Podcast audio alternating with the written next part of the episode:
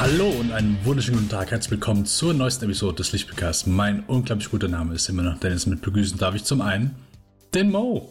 Hey, Servus. Yes, äh, wir sind immer noch zu zweit und äh, auch froh, dass wir das heute überhaupt zu zweit machen können. Denn ich habe in den letzten zwei Wochen äh, zum ersten Mal äh, Corona gehabt. Das muss man mittlerweile leider dazu sagen, ich, ja, wie oft man schon hat. Ich wollte gerade sagen, ja, man, es gibt ja wirklich manche, die äh, haben es ja, ja. schon mehrmals gehabt. Ne? Äh, ich habe ehrlich gesagt, ich war überrascht, dass es so lange an mir vorbeigegangen ist, ähm, weil ich meine, ich bin auch, ich habe so viel Homeoffice gemacht wie noch nie zuvor in meinem Leben. Aber trotzdem bin ich halt auch draußen äh, bei meiner Arbeitsstätte. Ähm, da ja, so seit letztem Jahr halt eigentlich auch durchgehend äh, wieder unterwegs. Und es ist so knapp zwei Tage in der Woche mache ich Homeoffice. Und ich habe gesagt, okay, warum, warum geht das so an einem vorbei? Und dann plötzlich war es da. War es da. Äh, hat mich auch wirklich gut umgehauen. Ich habe nicht viel gekonnt. Ähm, ich, ich habe auch so überlegt, weißt du, wo, du es her hast so und ich konnte mhm. es mir, also entweder wär, äh, war es Kino, aber mhm. alle Freunde, mit denen ich halt mit war im Kino, keiner von denen hat es halt bekommen. Ähm, ja, und dann, aber gut. Aber gut, ja. Äh, deswegen habe ich viel, viel Zeit äh, verbracht, äh, Sachen zu gucken weil äh, nichts anderes ging. Ich habe auch, das habe ich, das wollte ich ja in der letzten Folge eigentlich erwähnen. Eigentlich ist es auch peinlich, das, was, diese Folge das zu erwähnen, weil ich noch nicht wirklich Zeit dafür gehabt habe. Ähm, äh, aber ich habe mir Elden Ring geholt. Für, ah, hast du echt, ja? ja, ja, auf jeden Fall. Für die PlayStation 5. Und ich habe bisher, ja. ich glaube, eine Stunde, anderthalb bisher spielen können, weil, also erstmal, ich war halt so K.O., wenn du halt irgendwas spielst, du kannst dich halt nicht darauf konzentrieren. Mhm. Ähm, und deswegen habe ich halt vermehrt geguckt.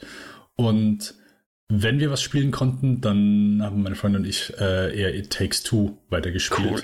Ja, sehr schön. Und mhm. äh, ja, weil wir halt zu so zweit hier waren, dann habe ich halt gesagt, okay, ich habe dann ein, zwei Mal habe ich mich auch da hingesetzt und ein bisschen Elden Ring gespielt, aber sie, ja nee, jetzt äh, komm, lass was zusammen zocken. Okay. Wollt nicht einfach nur zuschauen. Ja, hast, genau. genau. Gibst du noch einen Controller, dann tut sie so, als würde sie spielen. wie man das mit den kleinen Kindern macht. Ja, genau. Äh, du bist aber jetzt mit eineinhalb. Stunden Elden Ring, wie weit kommst du da bis zum Charakter Customizen? Bist du schon durch?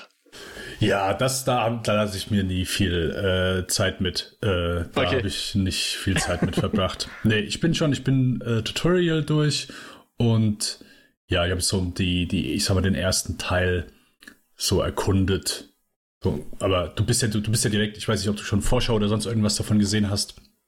Ähm, ich, warum, wir, wir fangen erstmal proper an, glaube ich. Ja, also, ja. Äh, genau, wir besprechen heute Turning Red und im Deutschen Rot. Rot. Mhm. Nur Rot, ja. Nur Rot. Ähm, genau, der neue Film, äh, ist das neue Pixar? Pixar. Ja.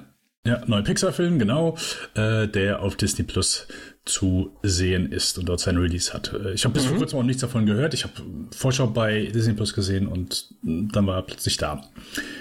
Vorher gibt's natürlich aber noch ein paar Filme, Serien, Spiele, was auch sonst äh, wir in letzter Zeit konsumiert haben.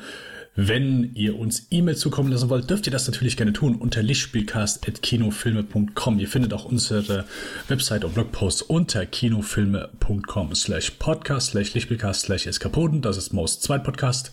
Mhm. Und ansonsten gerne Bewertung und äh, Daumen hoch und Sternchen so bei iTunes und Spotify. Jawolli.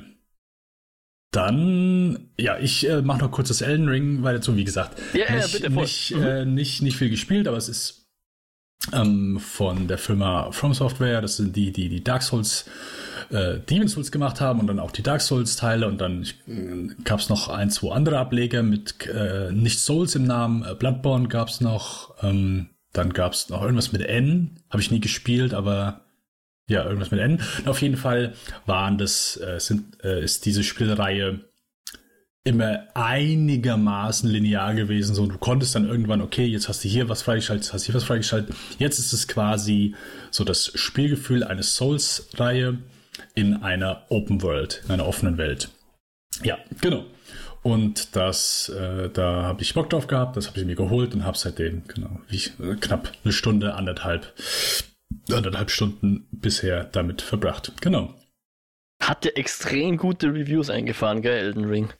Äh, ja, ja, ist echt gut weggekommen. Wobei sowas, keine Ahnung, heißt ja nicht unbedingt immer was. Ich glaube, gerade bei Spielen musste vielleicht dann schon so irgendwie dafür offen sein. Also, also ich hab's. Ähm, ja, ich sag mal so, wenn, wenn ein Spiel eine gute Wertung hat und du weißt, dieses Genre, diese Art von Spiele gefällt dir, dann kannst du schon relativ sicher sein, dass es dir gefällt. Bei Filmen ist es schon so, wenn du sagst, okay, nur weil es ein Actionfilm ist, muss man nicht heißen, auch wenn jetzt die Kritik den mag oder so. Ja, ja, aber wie du schon sagst, halt so, es muss dir halt liegen. Also jemand, ja. der jetzt, keine Ahnung, sieht einfach nur, oh ja, hat eine Bombenwertung bekommen, holt sich das und fängt an zu spielen und denkt halt, ja, okay, ich hau einfach auf die Knöpfe drauf und hab meinen Spaß. hm. Wird wahrscheinlich sehr viele Elden Rings auf äh, eBay Kleinanzeigen landen, weil sie sagen, ja, sorry, kein Bock auf das. Um, ähm. Weil du musst wissen, was du tust, oder was? Weil ich habe ja persönlich nie so eins der Souls oder Souls-Likes mhm. gespielt und so weiter.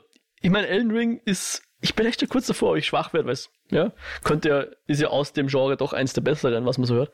Ja. Aber ist ja, glaube ich, wenn ich es richtig verstanden habe, geht es darum, dass es, du musst nicht nur deinen Charakter aufleveln, sondern auch dich selber. Du musst selber gut werden in dem, was du da tust und nicht nur Buttons smashen, sondern wirklich wissen, wann was zu drücken ist, richtig? Genau, richtig. Also die Reihe äh, versucht dich daraufhin zu trainieren, dass du kannst, klar, deinen Charakter immer weiter hochleveln und das ist auch nicht schlecht, so, aber dadurch wirst du nicht besser. Du musst halt, genau, selbst lernen, selbst besser zu werden, äh, deinen Charakter besser zu kontrollieren, ähm, zu merken, oh, okay, jetzt habe ich ein bisschen zu viel Equipment Load, jetzt kann ich die Rolle, die ich mache, äh, zur Seite oder nach vorne mache ich jetzt etwas beschwerlicher und dadurch bin ich langsamer. Und wenn ich jetzt einen Boss habe oder einen Gegner, der ein bisschen schneller zuhaut, ich rolle aber langsamer, habe ich Pech gehabt. So. Und, und all so Sachen. Du musst halt, hier sind, du gehst in Level rein, du kannst, hast einen kleinen Gegner, einfach einen kleinen Fußsoldaten so, wo du dich normalerweise einfach so durchmitzelst. Ja, wenn du halt, ich sag mal, zu hochnäsig dran gehst, tötet er dich. Und, Zu unkonzentriert. Ja, genau, richtig. Das ist halt hier so, also du gehst durchs Level durch, du bist nicht einfach, okay, ich schmissel mich jetzt hier durch und ja, der Boss ist schwer. Nee, es sind doch einfach einzelne Stellen, die super hart sind. Einfach nur, weil genau da einer steht, ein Bogenschütze und die ganze Zeit auf dich schießt und währenddessen musst du auf einem sehr schmalen Stück gegen einen anderen kämpfen, der auch super schwer ist und wenn du dich rollst, fällst du runter. Und hm bei Dark Souls und Elden Ring ist immer so, ja, okay, du fängst halt nicht wieder genau an der Stelle an, wo du aufgehört hast, sondern am Anfang des Levels. Mhm. Ja, gibt also gibt Zwischenpunkte, wo du quasi speichern kannst oder nochmal neu laden kannst, aber ja, ist äh, sehr, sehr umfangreich, gerade die, die ganze Reihe. Und auch das Spiel, das ist jetzt nicht unbedingt in ein paar Minuten erklärt, aber ja, genau, so der, wie du schon gesagt hast, der Kerngedanke ist, dass du selbst gut werden musst und deine Gegner lesen musst und wissen musst, okay, was haben die für Attacken? Ähm, ich sag mal so, das Spiel, du musst einen gewissen Mindset haben. Ansonsten wirst du, glaube ich, keinen Spaß haben. Das gilt für alle Souls 3. Hier hast hat ein paar Sachen, die vorher da waren, sind hier nicht da und deswegen ist vielleicht für manche noch mal mehr Anreiz, das zu spielen oder ich sag mal, der Spielspaß höher oder die Möglichkeit, dass der Spielspaß höher ist. Weil in anderen Teilen, okay, du konntest hier nicht weiter. Hm, ja, du musst aber weiterkommen. Und hier, das ist wohl, Elden Ring ist so offen, dass du die Möglichkeit hast zu sagen, okay, gut, jetzt hier, das ist mir einfach zu schwer, ich gehe woanders hin. Und du hast einfach so viele verschiedene Möglichkeiten und das hört man mittlerweile schon, dass viele verschiedene Leute hm. so unterschiedliche Spielerlebnisse hatten, weil sie gesagt haben, okay, das, was du erzählst, die Hälfte davon, habe ich nie gesehen. Den Boss habe ich nie gesehen. Nie von gehört. Okay. Gegen, nie gesehen. Ähm, ja, und das ist ein... So viele Möglichkeiten zu scheitern. Ja, genau. Richtig. Aber äh, es, dadurch ist halt nochmal hier so mehr dieses Entdecken ähm, wie gesagt, mein Entdecken hält sich noch in Grenzen, aber ich habe ein paar Videos schon gesehen, ähm, dass du, ja, was ich hier auf jeden Fall lohnt. Also ich glaube, die nächsten Vergleiche sind äh, einmal Skyrim und einmal hm. ähm, Witcher wahrscheinlich, oder? Äh, nee, nicht Witcher. Hier, Na? wie heißt das? Äh, das letzte Zelda. Ähm, ah, auf, Breath auf of the Wild? Ja, genau. Richtig. Wirklich? Damit das habe ich ja doch ziemlich gefeiert. Okay. Ja, so also mm. von der offenen Welt und dem Erkunden ja. und hier ist ein Dungeon und da kannst du was und da findest du was Cooles. So dieses Element wird hier noch weiter hervorgehoben, aber mit dem knallharten und für mich einzigartigen und besten Kampfsystem, was hier in einem Videospiel gegeben hat. Aber okay, hm. ja. Naja, ein bisschen Neugierde ist schon da. Up, by the way, wenn wir jetzt gerade Witcher gesagt haben, hast du schon gehört, neues Witcher-Game kommt irgendwann und mit Unreal Engine. Haben sie gestern oder vorgestern? Ich bin ja, ich, weißt du, in den letzten Jahren, äh, also wenn Leute sowieso schon abgeschaltet haben, wenn ich über Videospiele rede, äh, ich habe so viel über äh, gesagt, ja, okay, das spiele ich jetzt mal wieder. Jetzt habe ich ja wieder Bock zu spielen und ich habe so schnell wieder immer die Lust verloren. Und jetzt aber bin ich so, seitdem ich die PS5 habe, bin ich so immer konstant so ein bisschen auf jeden Fall am Spielen. Aber sagen wir mal, nee, schon ein bisschen vorher, weil ich hatte mir, ich hatte ja Dark Souls 3 mir letztes Jahr im Sommer geholt, Resident Evil 2, das mhm. Remake. Um, und ja, da bin ich jetzt schon wieder so ein bisschen mehr dahin gekommen. Aber weil du Witcher 3 sagst, das habe ich mir damals für die PS3 geholt. Ich glaube, ich habe auch da, ich habe vier oder fünf Stunden gespielt und dann habe ich es nie wieder angepackt.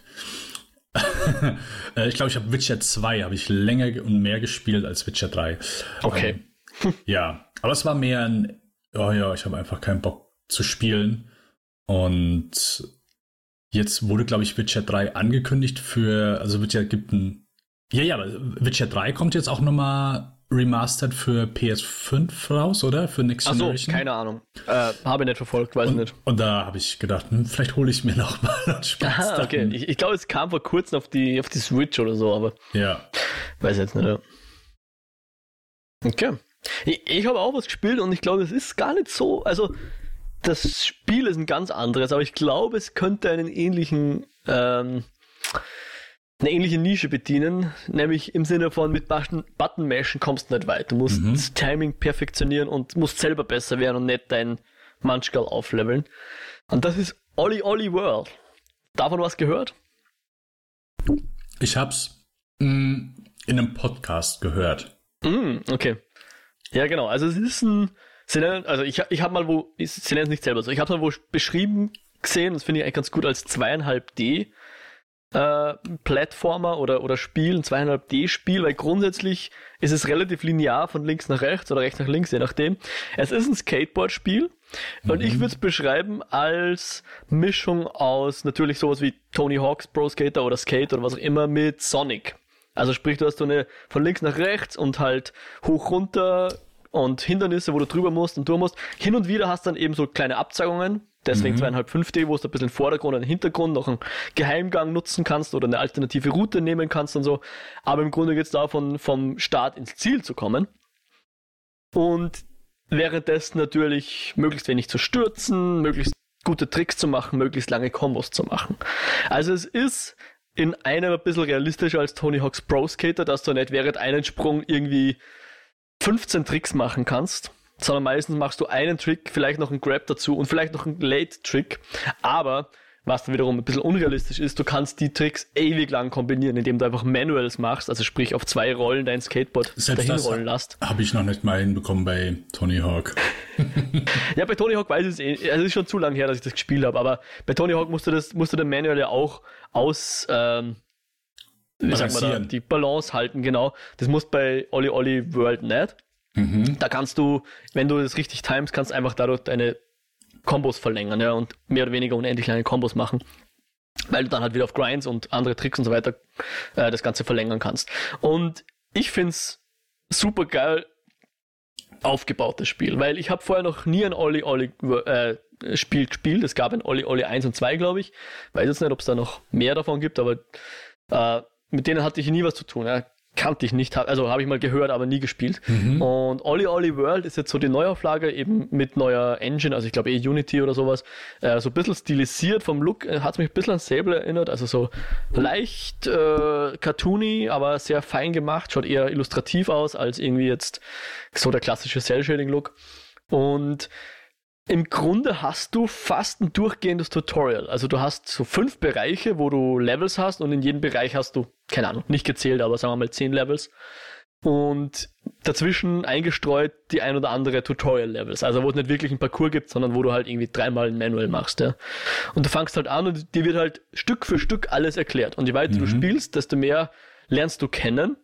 Nix hindert dich, dass du auch im ersten Level schon alle Tricks machst, die es in dem Spiel gibt, aber einfach kennst sie halt nicht. Also wenn ich, ich habe es jetzt wirklich so gespielt, dass ich wirklich das verwendet habe, was mir das Spiel an die Hand gegeben hat.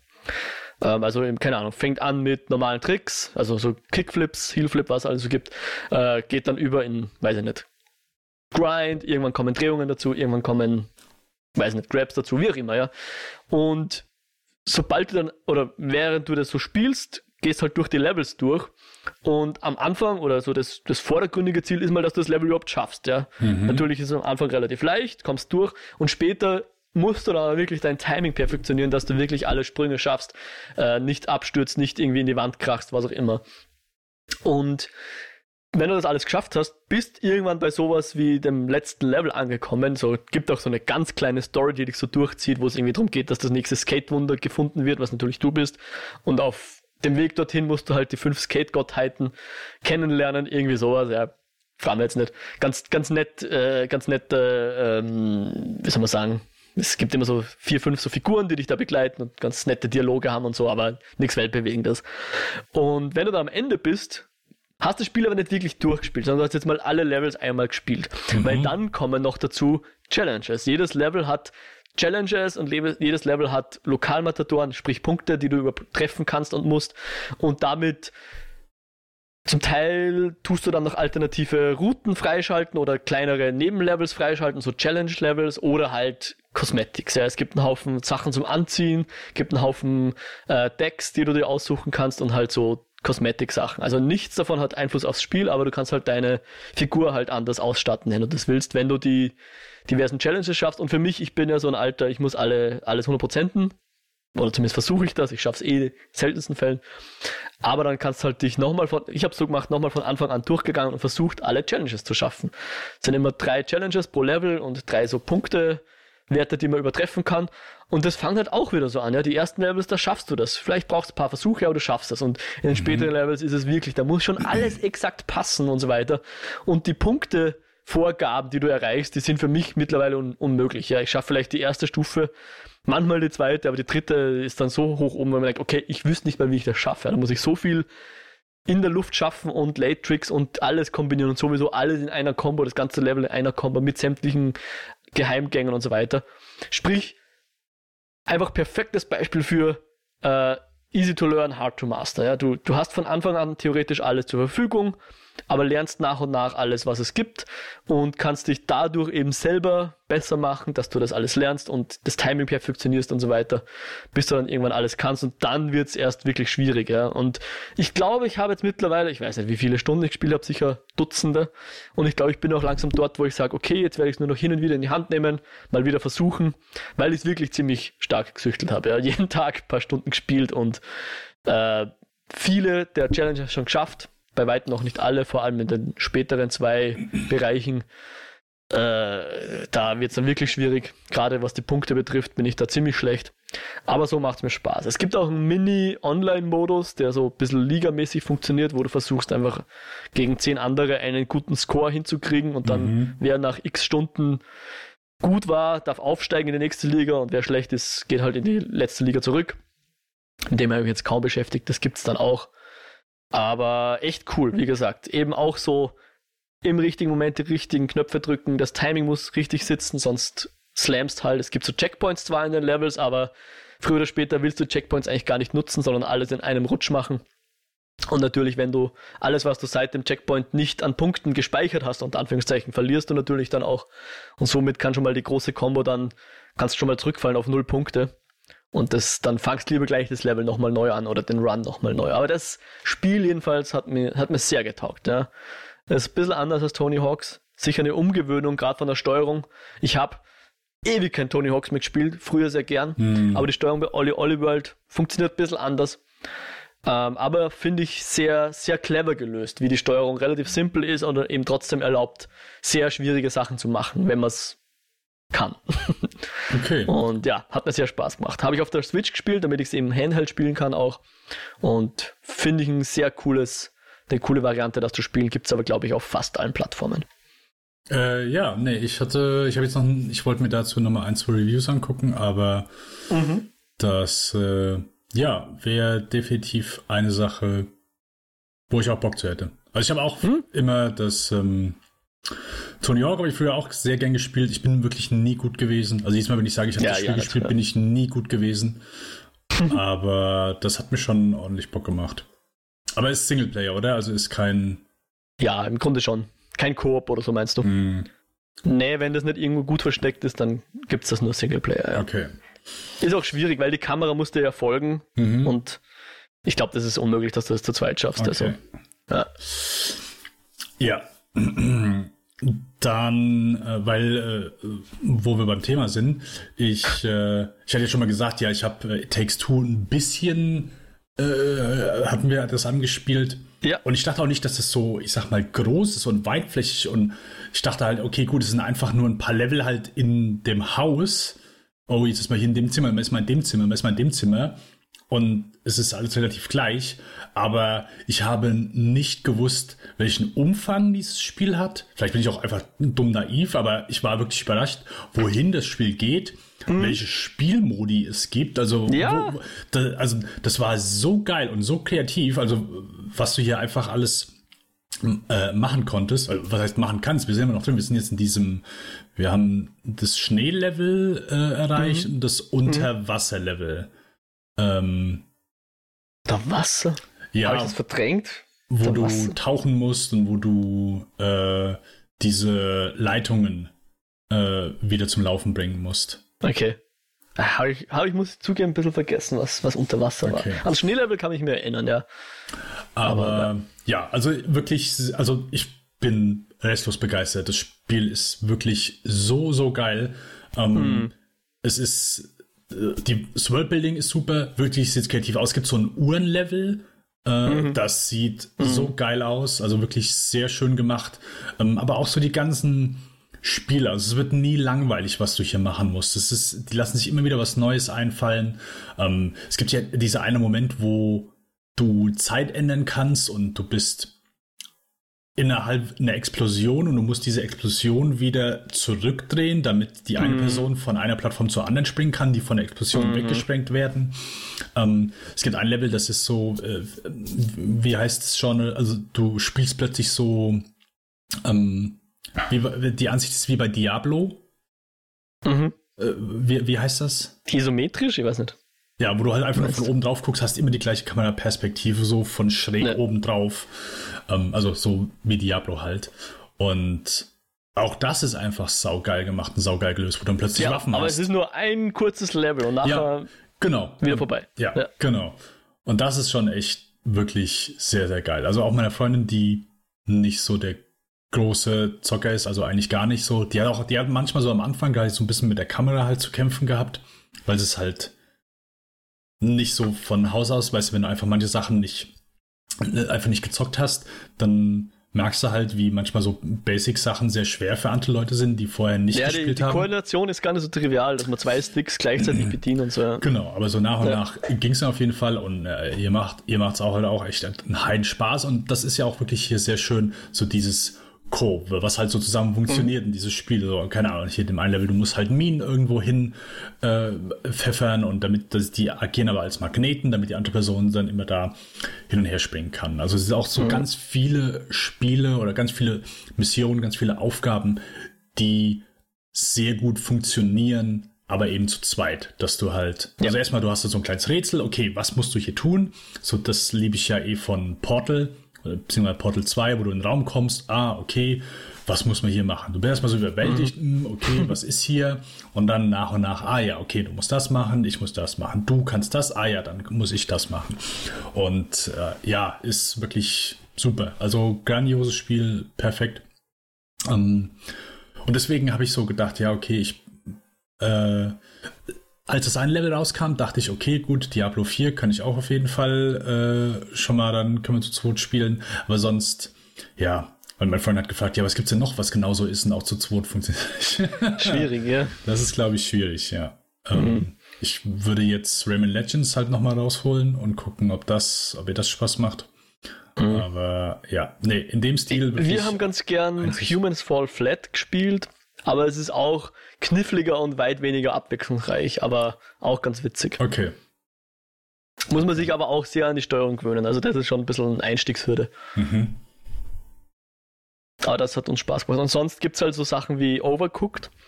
Aber das ist halt sehr schnell sehr stressig. Also da ist es vorbei mit irgendwie lustig, gemütlichen Levelspielen. Da musst du halt sehr dich abstimmen und wer macht was und dann auch noch gut ausführen, was du machen willst. Nicht nur koordinieren, sondern auch ausführen ist.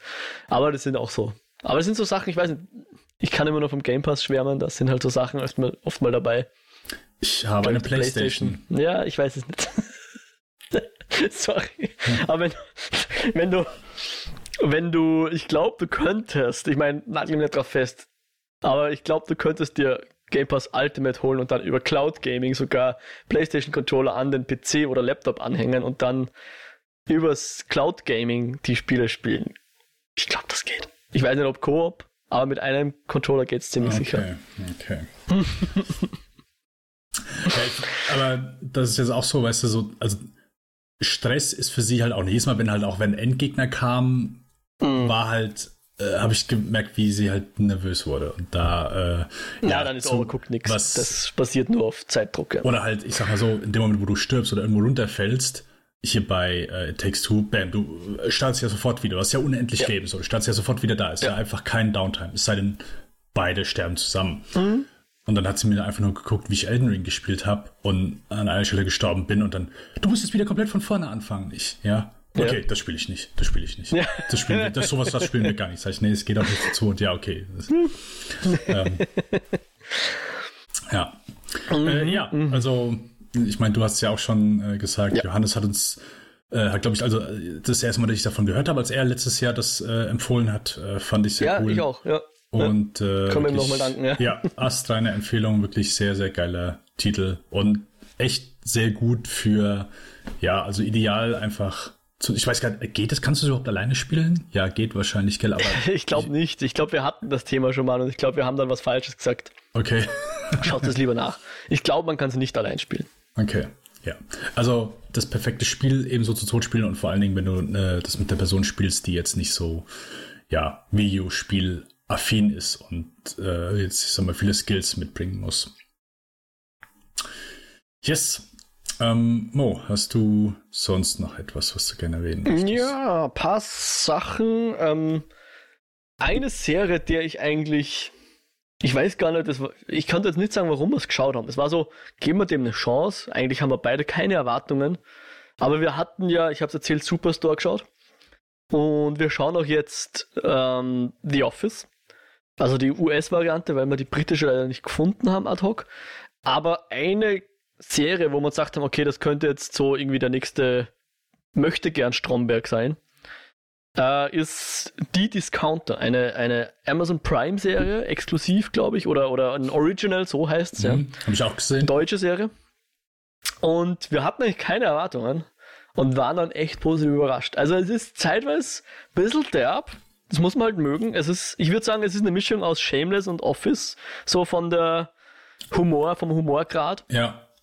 Jetzt nicht unbedingt so gut, nicht so perfekt aus, abgeschliffen wie jetzt diese beiden Serien, die einfach klassische US sehr gut produziert und so weiter sind.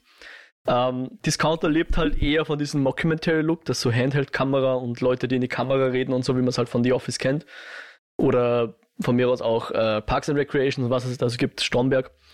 Ähm, aber hat dann echt auf die letzten, vor allem die letzten Folgen hin, echt Tiefgang entwickelt und wir waren dann wirklich mhm. angetan von der Serie. Muss ich echt positiv überrascht, äh, muss ich sagen, sind wir positiv überrascht worden. Ähm, auch so, ich glaube, neun Folgen plus eine Bonusfolge, wo es so ein bisschen Making-of gibt, wo ich dann auch sehr überrascht ist, äh, bin, äh, überrascht worden bin, wer die Serie gemacht hat, weil das eigentlich drei so YouTube-Bros sind. Voll die mehr oder weniger. Typen, ich, ich, kannte nicht, ja. Ähm, die sich das irgendwie so in einem Lockdown ausgedacht haben, so wie es wirkt. Ähm, und auch der Cast ist voll gut, ja. Ich kannte davon keinen einzigen. Mhm. Manche sind auch, glaube ich, gar keine Schauspielerin. Also eine davon ist, glaube ich, Rapperin ursprünglich und halt jetzt ins Schauspielbusiness gewechselt. Und die machen das alle so gut. Es wirkt echt super glaubwürdig, ja. Und ähm, ja, also echt Discounter, Discounter, weiß nicht, wie man das ausspricht. Äh, positiv überrascht, waren sehr angetan.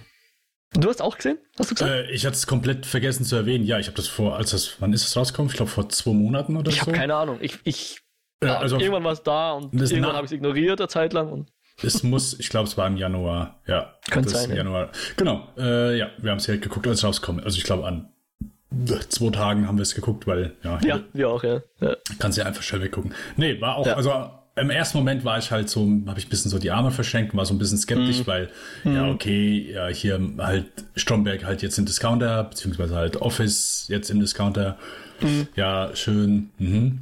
Aber, und die erste Folge, da ist ja auch der Elias Mbarek, denke ich, ah, okay, gut, jetzt müssen sie hier noch so ihren. der, der äh, nicht der Elias Mbarek ist. äh, hier der, äh, wie heißt der? Fadi. Ja, ich merke mir seinen Namen leider Oh, shit, ja, ich, genau. Aber ist ja ein Gag, ja. Also. Ja, ja. Er ähm, wird für einen Elias im Barek gehalten, aber es ist der. Äh, Fari. Nee. Doch, Fari stimmt schon, aber. Fari Adim? Äh, Fari Yardim. Yardim, ja, genau, richtig, genau. Richtig. Ähm, ja, spielt auch so ein Arschloch, sich, sich selbst Arschloch-Persona. Ja. Genau. Und da dachte ich, ah, okay, ja gut, jetzt müssen, haben sie halt hier so ein Promi äh, für die erste Folge verpflichtet äh, und danach geht es komplett bergab. Und die erste Folge fand ich auch noch nicht so gut, aber danach, als es dann nicht mehr sich irgendwie auf irgendwelche Promis, äh, wobei irgendwann kam ja hier noch der Sänger von äh, Seed, hier Peter der, Fox. genau, der Peter Fox, ja. Ähm, Kommt das war kurz. auch ganz witzig, aber ich finde es immer gut, wenn sie sich halt nicht so irgendwie auf Promis äh, verlassen muss. Aber äh, egal. Ja. Äh, sehr kurzweilig, äh, wirklich sehr amüsant. Ich habe äh, ich hab einen Wahnsinns Spaß dabei auch gehabt. Ja, fand ich echt gut. Also war auch sehr, sehr positiv überrascht von. Hm. Und leider sehr kurz. Also es sind neun Folgen, sehr wechselnde Folgenlänge. Ich glaube, die kürzeste ist so eine knappe Viertelstunde und die längste mhm. ist, weiß nicht, eine halbe Stunde oder so. Irgendwo in dem Dreh bewegt sich das alles. Also immer schnell durch. Eben, wir haben es, glaube ich, auch an zwei Tagen oder so geschaut, ja. Und wird aber emotional, mehr als man glaubt, oder? Ja, ja. Das äh, hat, glaube ich, auch Stromberg, wie gesagt, ich habe Office dann auch nie gesehen. Ähm, ja. Äh, will ich aber jetzt gern mal, weil mittlerweile kann man es ja, also mittlerweile gibt es das auf Netflix und auf Sky Ticket, also bezüglich äh, über Peacock. Ja, aber Stromberg ist auch schon manchmal emotional geworden, zumindest am Anfang. So ab der, ich glaube, ab der dritten Staffel ist es auch durch gewesen. Da äh, war auch für mich so irgendwie der Zenit erreicht. Da sind sie echt nicht mehr gut geworden. Aber vorher hast du schon immer nur mal so ein paar Momente gehabt, die ja etwas böselig geworden sind. Ja, mhm. also hier, ich glaube, am offensichtlichsten oder so, was einem vielleicht dann so am meisten mitnimmt oder wo vielleicht ein bisschen mehr Mitleid hat, ist halt hier der Security-Typ. Mhm. Ähm, mhm. Und keine Ahnung, gerade das so hier mit seiner Mutter. Ja. das, Selber ist schon ein bisschen arg, das Ganze. Ja, ja. ja. Aber ja, nee, finde ich auch. Also haben auf jeden Fall hier einen schönen Ton getroffen zwischen dem Humor und manchmal etwas, ja, ähm, rührselig ist, glaube ich, zu, falscher Ausdruck, aber ja, ja, ein bisschen Tiefgang einfach, ja. Also, mhm. Also, dass die Leute nicht so plakative Charaktere sind, sondern einfach auch ein bisschen eine Hintergrundgeschichte haben und ihre, ihre Päckchen zu tragen haben und so. Ja. Ja. Genau.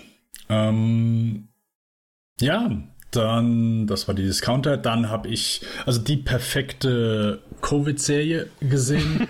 die kann man nicht so perfekt einfach weggucken und muss nicht großartig aufpassen und Ich äh, wusste auch also nicht. Also wieder mal einschlafen und dann wieder aufwachen, oder was? Ja, ich, ja gut, nicht unbedingt, aber äh, ich wusste, ich wusste, dass ich so irgendwann äh, gucken möchte. Und das ist Reacher. die neue Amazon Prime Serie mit, äh, okay. äh, wie heißt er hier, der Hühne von Mann, Alan Richardson. Genau, diesmal als äh, Jack Reacher. Der, ja, ist halt ein super großer, durchtrainierter Typ, wirklich ein Bär von Mann. und er ist halt, äh, ja, Kriegsheld und alles, hat äh, beim wie viel Fälle für die Militärpolizei schon gelöst und seitdem ist er halt so ein Drifter und ja, reist halt mit dem Bus durch die Gegend, hat immer nur ein T-Shirt und Jeans an und hat gar keine Sachen bei sich, äh, hat kein Handy, ja.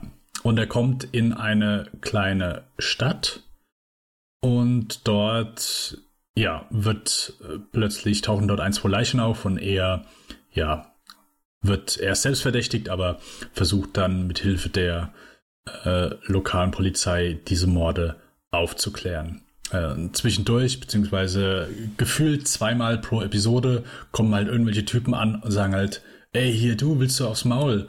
Und denken sich halt, ja, okay, den Typ hier, den machen wir fertig, den machen wir dumm an und hier lohnt sich die Schlägerei.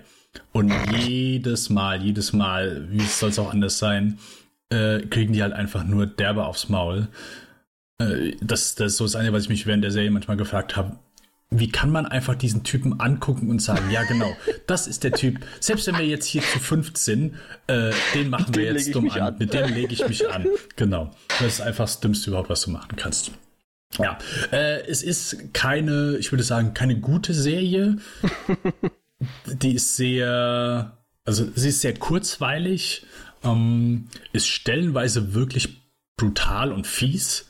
Also gerade so ein paar Morde, die nach und nach äh, passieren, äh, die von hier der, ich sag mal, bösen Fraktion durchgeführt werden, fand ich schon übel. Also das, äh, das ist schon recht, recht fies. Aber ja, die, die Story ist so, ja, also gerade manche Informationen, der kommt halt echt zu keiner, der geht zu einem Anwalt ins Büro und sagt halt, ja, hier, ich äh, erwirke dich zum Telefon, wenn du äh, die Informationen nicht rausrückst. Der so, okay, mach ich nicht, geht der reach einfach dahin und dann erwirkt den ein Telefonkabel und dann gibt er dem halt die Informationen. Okay, ja gut, äh, so, kann, so kann man halt auch einfach an Informationen kommen. Gesagt, getan. Ja, genau. Äh, ist nicht unbedingt gut geschrieben, ist halt so ein bisschen pulpy und ist unterhaltsam, kannst du so eigentlich ganz gut weggucken. Äh, gute Serie ist es nicht, auf gar keinen Fall. Und ich bin ja sehr großer Verfechter von dem Film Jack Reacher. Äh, das ist ja so, ich sag mal, die größte Kritik, die der Film einstecken musste, war, ja, Tom Cruise ist halt nicht dieser Typ. Also der wird halt, es gibt, keine Ahnung, ich glaube über 20 Bücher mittlerweile von äh, dem Jack Reacher, die der, wie heißt der, Lee Childs geschrieben hat. Und der wird halt beschrieben als dieser massive Typ, dieser Meter-Typ, der ja halt hier Pranken hat wie die von irgendwelchen Bären, die kann er durch die Wildnis laufen. Und das ist halt nicht das Bild von Tom Cruise, der halt einfach ein bisschen kleiner ist. Mhm. Und ja, ich habe die Bücher nie gelesen und mich hat das auch nicht unbedingt gestört. Ich fand den Film einfach sehr cool. Ähm, ja, also wer die Serie gesehen hat und den Film nicht, äh, kann ich wirklich den Film nur empfehlen. Vielleicht ein bisschen drüber hinwegsehen, dass der Chiricha halt da ein, eine etwas andere Statur hat, aber ja, den, äh, der hat mir noch mal ein bisschen besser gefallen. So dieses Whodunit, ähm, ja, ist genau, ist quasi so eine Krimi-Whodunit-Serie mit ein bisschen anderen Ansatz. Ähm, die Action, so ein paar Auseinandersetzungen sind schon ganz solide, aber gerade wenn es dann so ein bisschen mehr Action gibt, äh, wo es ein bisschen Ballereien oder gegen Ende auch ein, zwei Feuerexplosionen ist, sieht das schon sehr, billig aus. Ja. Oh, billig, okay. Ja. Hm. Ja. Aber ist es dann so Schlägerei der Woche-Sendung oder ist es schon eine Story, die sich durch die Nein, nein, ist eine, Story, durchzieht? ist eine Story, die sich durchzieht. Ist, baut aufeinander auf, ja. Okay. Und sie kann was? Es geht. Es, es geht. Okay. Ist so, ich sag mal, ganz solide. Hm. Okay. Also, ich sag mal so, der Hintergrund von dem, du würdest am Anfang nicht denken, wie groß das wird. Also es ist halt etwas, Aha. ich sag mal, das okay. Netz, was sich hier spannt, ist mhm. größer als zu erwartend, ja. Ah, ich glaube, das ist so eine Serie, die bei mir immer unterm Radar fliegen wird oder geflogen ist, weil zuerst glaube ich, ich glaube, ich es hat noch nicht mal registriert, dass das nicht die Serie Preacher ist, sondern Reacher. Okay. Bis du jetzt davon geredet hast. Aber nachdem, ja, es klingt jetzt nach, echt nicht nach was, wo ich mir denke, okay, das ist etwas, wo ich Mhm. Prime dafür aufmache. Okay. Nee, wie gesagt, ich weiß auch nicht, ob ich gesagt hätte, hier, wir haben halt auch, wir haben ähm, hier die Serie, ah, wir haben so viel geguckt, ey. Wir haben diese ah, auf Netflix Inventing Anna. Aha, aha. Ja, die haben wir angefangen zu gucken und ich hatte den Artikel damals gelesen über Ja. äh, die und die Serie war s- Delph, Delphis oder Delvis oder irgendwie so. ja? Anna Delvey. Delvi, ja. Genau. Und die Serie war so schlimm, schon in den ersten zwei Folgen. Dann habe ich nur gelesen, ja, hinten raus werden die Episoden so zäh und langweilig. Sag ich, hier, die ersten zwei Folgen sind schon zäh und langweilig. Haben wir abgebrochen. Ich habe meiner Freundin hier in Kurzform den Artikel äh, erzählt, was passiert. ähm, ja. Äh, Ja. Fand ich gar nicht gut. Ja. Äh, und die haben wir dann abgebrochen. Dann haben wir gesagt, komm, wir brauchen jetzt einfach irgendeine Serie. Komm, gucken wir Reacher. Ja. Und dann haben wir Okay. Reacher geguckt. Ja, sonst weiß ich auch nicht, ob wir es unbedingt fertig Weiterschauen? geguckt hätten. Ja, Okay. ja. Nee, ist schon, ich sag mal, Aber die hast du jetzt fertig geschaut. Reacher. wir haben es beide fertig geguckt, ja. Okay, okay.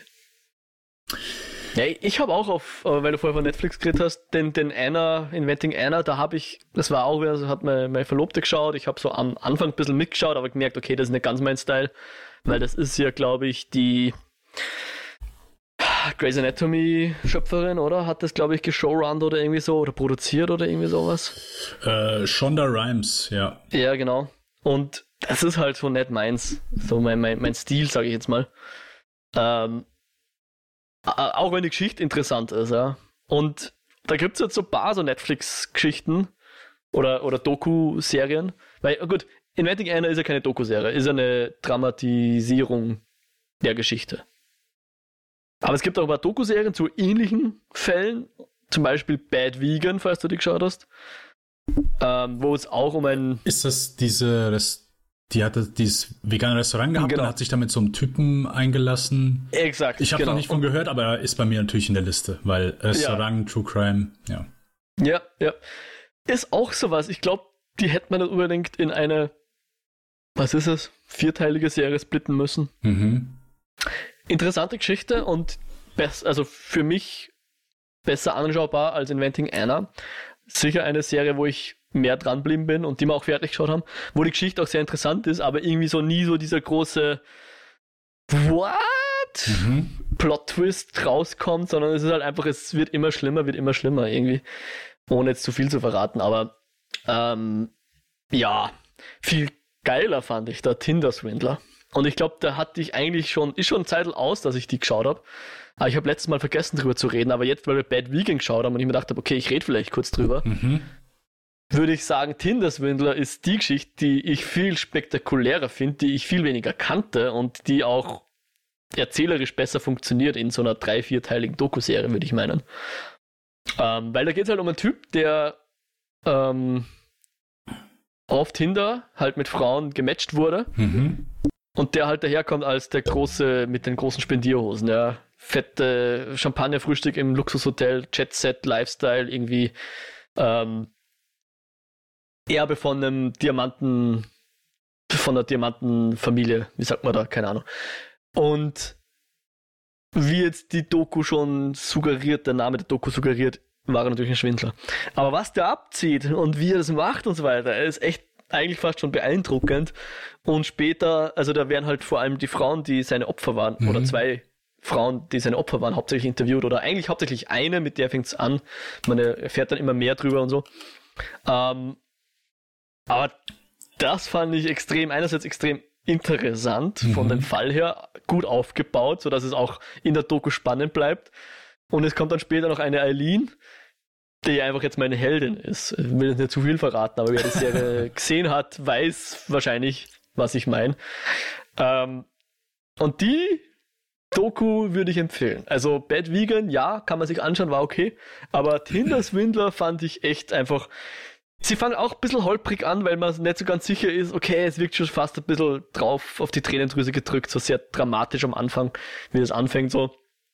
So, so ein Setting, wo sie halt interviewt wird und so denkst du, okay, ist das jetzt alles, aber es wird, ich fand es echt interessant. Also das war so eine, wo man gedacht habe, wenn es das verfilmst, wird es wahrscheinlich nicht 100% glauben, dass das so funktionieren könnte, aber es ist offensichtlich genauso passiert, weil es basiert auch auf einer Geschichte, die halt ein ich glaube, eine norwegische Zeitung gebracht hat oder ein Magazin gebracht hat und dann eben nochmal nachrecherchiert von Netflix oder von den Dokumentarfilmern, Filmerinnen und dann eben alles belegt durch die, durch die Frau, die da interviewt wird, mhm. die dem Tinder-Swindler auf die, äh, wie sagt man, auf den Leim gegangen ist. Ähm, also natürlich muss man immer aufpassen, wem man was glaubt, aber es wirkt alles sehr glaubwürdig und ja, das war echt so, wo man gedacht habe, wow. De, übel, üble Geschichte, aber sehr interessant. Und also Tinder-Swindler auf Netflix. Okay. Würde ich mehr empfehlen als Bad Vegan. Weil Bad Vegan so ein reißerischer Titel ist. Ja. Es hat eigentlich nichts mit. Das, das Vegan ist eigentlich kaum interessant für die Serie in Wirklichkeit.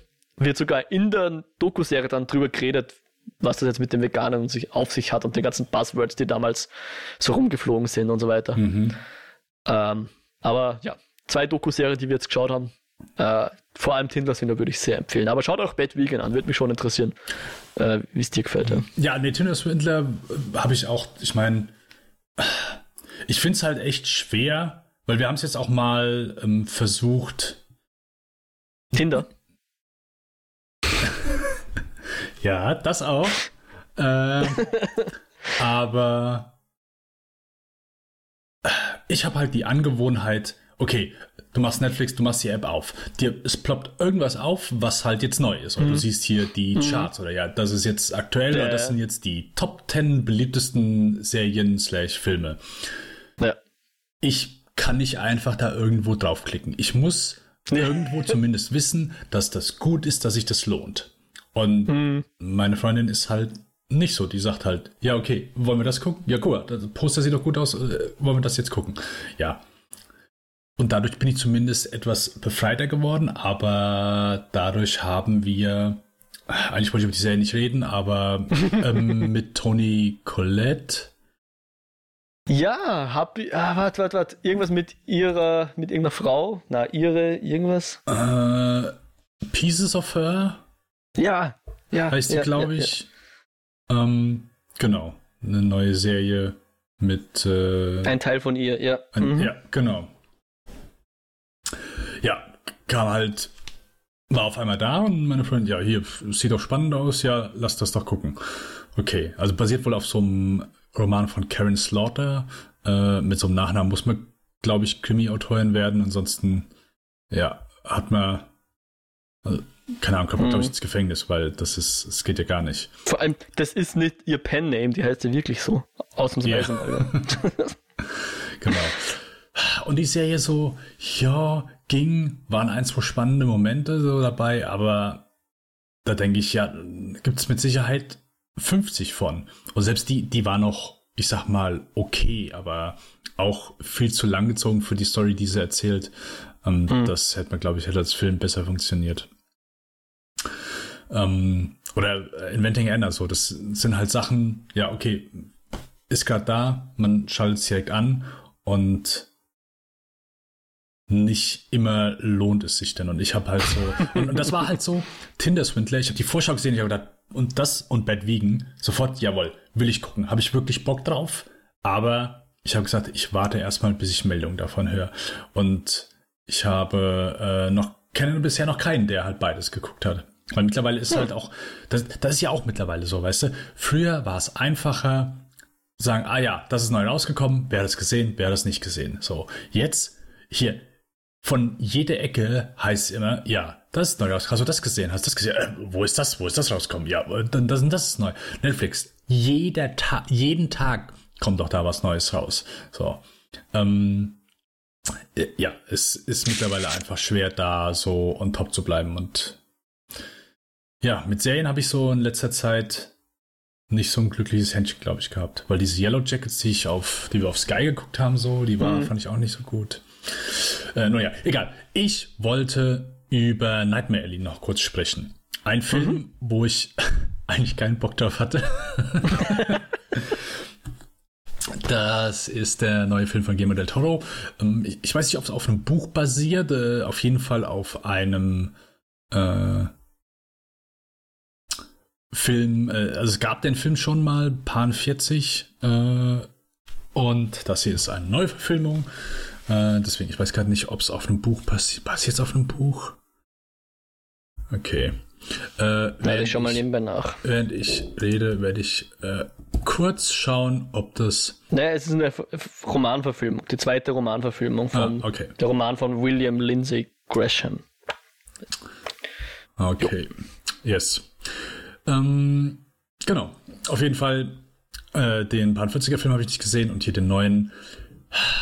Ja, der kam halt jetzt auf Disney Plus raus und dann und ja, war halt ein neuer Film, neu, äh, neuer Release-Titel. Wenn der direkt da ist, dann kann man den ja auch gucken. Ähm, ich bin nicht mehr so der große Fan von Guillermo del Toro, deswegen war ich hier etwas reserviert. Äh, das Ding geht natürlich auch wieder zweieinhalb Stunden ähm, und handelt von einem ja, recht wortkargen Mann zu Beginn, äh, gespielt von Bradley Cooper, der an einen Zirkus äh, gerät und dort ja mithilft, mitarbeitet, so die Leute kennenlernt und unter anderem auch so von einem, das ja die äh, Psych äh, wie heißt das äh, Gedankenlesen lernt. Gedankenlesen in Anführungszeichen. So ist natürlich das nur Tricks so indem man den Menschen oder dem Publikum vorgaukelt dass man äh, den ja hm, plötzlich so Mentalist hieß genau. das mal vor zehn Jahren oder 20 genau, Jahren äh, und im Laufe des Films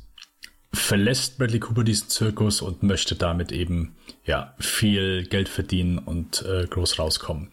Und das ist dann so ein bisschen die Geschichte. Also ist ein sehr harter Bruch, weil du hast so die ganze Zeit bei dem Zirkus und du hast da, ich sag mal, einen sehr illustren Cast. Du hast da Rooney Mara, du hast Willem Dafoe, ähm, David Stratton, Ron Perlman, ähm, sehr viele namhafte Menschen, Clifton Collins Jr. und als er diesen Zirkus verlässt, sind die ganz plötzlich alle nicht mehr da. Ähm, und dann geht so plötzlich so die andere, der andere Teil der Geschichte los, quasi eigentlich so, wo es überhaupt während des Films um, drum geht. Und ich muss sagen, ich fand den okay. Der ist halt stimmungsvoll. Der ist so ein, so ein sehr klassischer, so dieser ja, ich sag mal, Thriller, dieser Neo-Noir aus, ja, eben der Zeit, wo, wo die Erstverfilmung auch herkam. So wirkt er halt. Ich glaube, es gibt sogar eine Schwarz-Weiß-Verfilmung, die in manchen Kinos läuft von dem Film. Ähm, Jetzt vom modernen? Vom modernen, ja, genau. Okay. Äh, Habe ich gehört, ich bin mir nicht sicher. Ich glaube in Deutschland nicht, aber in Amerika glaube ich. Ja. Und der Cast, keine Ahnung, Bradley Cooper war ich jetzt nicht so angetan hiervon. Äh, da haben mir dann schon eher so ein paar beim Zirkus mehr Spaß gemacht. So Willem Dafoe und, und Ron Perlman und so. Ähm, ja, ich finde halt mit Guillermo del Toro merkst du sehr häufig, dass der sehr viele schöne Zeichnungen in seinem Buch hat und die dann auch auf die Leinwand bringt dass es sehr schön aussieht, aber mich packen seine Geschichten sehr häufig nicht. Also ich finde die selten hm. spannend, die berühren mich selten. Ich, ich bin bei seinen Geschichten einfach nie dabei. Das heißt, dass sie zu lang sind, dass mich die Hauptgeschichte einfach nicht interessiert, aber das ist so, ja, zieht sich so in letzter Zeit immer so ein bisschen durch seine Filme. Ich finde keinen wirklich schlecht, aber alle siedeln sich so in einem Mittelmaß an und das ja, wird halt immer häufiger. Deswegen ja, hm. mäßige Empfehlung. Okay. Aber ich meine, ja, Disney Plus ist da jetzt kostenlos und Anführungszeichen zu sehen, gell? Äh, ja. ja, genau. Ist vor ein paar Tagen da erschienen. Genau. Genau. Ja. Ja, darfst du jetzt entscheiden, ob ich jetzt noch was zu West Side Story erzählen muss, der auch auf Disney Plus ist? Er äh, muss, soll. Oder ob wir schon in unser Review übergehen dürfen. Äh, kannst du gerne sagen, tun. Ja. Nein, ich bin, ich ja? bin gespannt. Also, äh, okay. ganz kurz als Vorgespräch. Hast du das Original gesehen? Magst du Musicals? Nein. Magst du, oder sagen wir so, magst du Musicals als Film? Ja, ich glaube, dass mir der Film West Side Story tatsächlich über die zweite Frage jetzt äh, bisschen einen Aufschluss gegeben hat. Zuerst Frage nein, ich kenne den alten nicht. Ich mhm. kenne natürlich das ein oder andere Lied davon, weil man zum Beispiel äh, äh, America, in, in America, keine Ahnung, I want to live in America, das haben wir im Musikunterricht mal gesungen. Ja. Aber ich kannte den alten nicht und bin jetzt durch den neuen draufgekommen, dass ich jetzt ganz grundsätzlich Filme, Filmmusicals auch nicht unbedingt brauche. Also Filmmusicals funktionieren für mich dann, wenn es, ähm, soll man sagen, ah, ist echt schwierig. Es, es muss halt entweder ein einen Grund geben, warum die Leute im Film singen, oder der Film muss so äh, realitätsfern angesiedelt sein, dass es für mich auch passt, ja. Ich werde mich jetzt nicht groß über Mary Poppins aufregen, wenn da gesungen wird. Ich meine, keine Ahnung. Den Film habe ich, glaube ich, auch nicht gesehen, aber ich kenne das Musical Mary Poppins. Mhm. Mhm. Und wenn ich ins Musical-Theater gehe und mir dort ein Musical anschaue, dann ist es auch okay, ja, weil dann ist genau das, was ich erwarte. Aber hier hast du eine Geschichte, wo es um ähm, Einwanderer in New York geht, in den, was sind das? Also wann spielt der Film jetzt? 40er, 50er, keine Ahnung. Mhm. So was in einem Dreh halt, ja. Und es geht um Bandenkriminalität in Wirklichkeit. Es geht darum, um ja, Gentrifizierung auch und, und Gewalt unter, äh, sagen wir mal, weißen US-Amerikanern, ja. Und den äh, US-Amerikanern, die aus Puerto Rico nach New York kommen sind, ja. Mhm. Die auch Amerikaner sind, wie auch im Film festgestellt wird. Äh, aber dann geht es halt auch um ein bisschen Rassismus natürlich, ist eh klar. Und halt auch um Bandenkriminalität. Und das, ich weiß nicht, wer die Geschichte kennt, äh, Leute sterben. Und ich meine, das Ganze passiert ja dann auch, ist ja auch eine, eine Neuaufarbeitung des Romeo äh, und Julio-Stoffs. Insofern kann man sich auch denken, was so an, an schrecklichen Geschehnissen geschieht. Und wenn dann da einfach Leute spontan aus einer Schlägerei in eine Musical-Nummer übergehen, funktioniert für mich ehrlich gesagt nicht so gut. Ja. Mhm. Was funktioniert ist, dass der, dass der Spielberg sich jetzt hier die Freiheiten erlaubt, dass er zum Beispiel so Sachen wie äh, Licht, was man sonst eher aus dem Theater kennen würde oder im Theater verwenden würde, auch in einen Film bringt. Ja? Mhm. Der, der, die ganze Beleuchtung von dem Ganzen, da gibt es so eine Lagerhallen-Szene mal, die ist nicht unbedingt realistisch. Ja, es gibt auch Tageslichtszenen, wo das Licht relativ normal ist, halt so, so tageslichtmäßig, ganz normal. Aber die Nachtszenen sind oft auch sehr stilisiert. Und das funktioniert gut, ja. Also ähm, in denen so, ich sag mal, handwerklich, was das Licht betrifft, gibt es nichts zu bemängeln. Aber dieses, diese Songs und vielleicht gefallen mir dann die Songs auch einfach nicht gut genug. Sie sind nicht schlecht und ich kann das anerkennen, dass hier Duelle gegeneinander gesungen werden und ganz gegenläufige Melodien aufeinandertreffen, die dann super Harmonien bilden und so weiter. Aber bis auf das besagte America-Lied fand ich die Songs jetzt nicht so packend, dass ich sie gern mitsingen würde oder ja, klar, mein Fuß hat sich schon immer die ganze Zeit mitbewegt, so der, der ganze Groove und so ist da. Funktioniert schon, aber mir sind dann lieber so Musical-Filme wie zum Beispiel Tick Tick Boom, wo du irgendwie so eine gewisse Rahmenhandlung hast, die das erklärt, warum er jetzt warum da jetzt Songs drin sind, ja. mhm, okay. wo das für mich besser funktioniert hat. Ja. Ich habe jetzt Hamilton noch nicht gesehen, dann möchte ich auch mal schauen. Das ist halt einfach eine das abgefilmte Musical. Ja, also im Theater Kameras aufgebaut, die ähnlich wie ein Konzert oder so das Ganze abgefilmt haben, wenn ich das richtig im Kopf habe. Mhm. Und keine mhm. Dramatisierung des Stoffes. Sowas stelle ich mir auch vor, dass besser funktionieren kann. Ich hatte dann auch das Gefühl, aber das traue ich mir jetzt fast nicht laut sagen, weil äh, ein Spielberg sucht sich sicher Leute, die das gut können. Und ich rede auch nicht von der Kameraarbeit. Das Licht habe ich eh schon besprochen.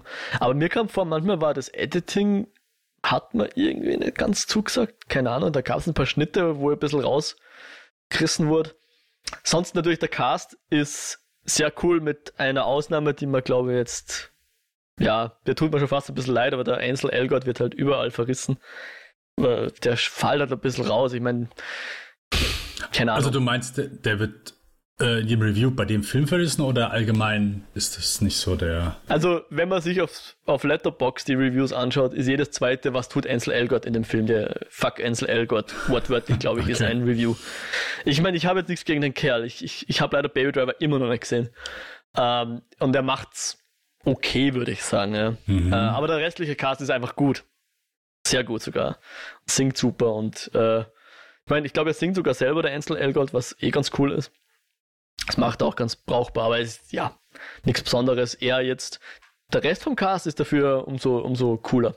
Ähm, kannte alle nicht, glaube ich, aber die machen das alles super, singen schön, was man so braucht im Musicalfilm. Und der Look von dem ganzen Film ist halt sehr angelehnt an den, weiß ich nicht, 60er Jahr Film-Look irgendwie. Mhm, mh. funktioniert auch sehr gut. Also handwerklich, der gesagt, bis aufs Editing, aber das kann auch meine persönliche Meinung sein, fand ich der super.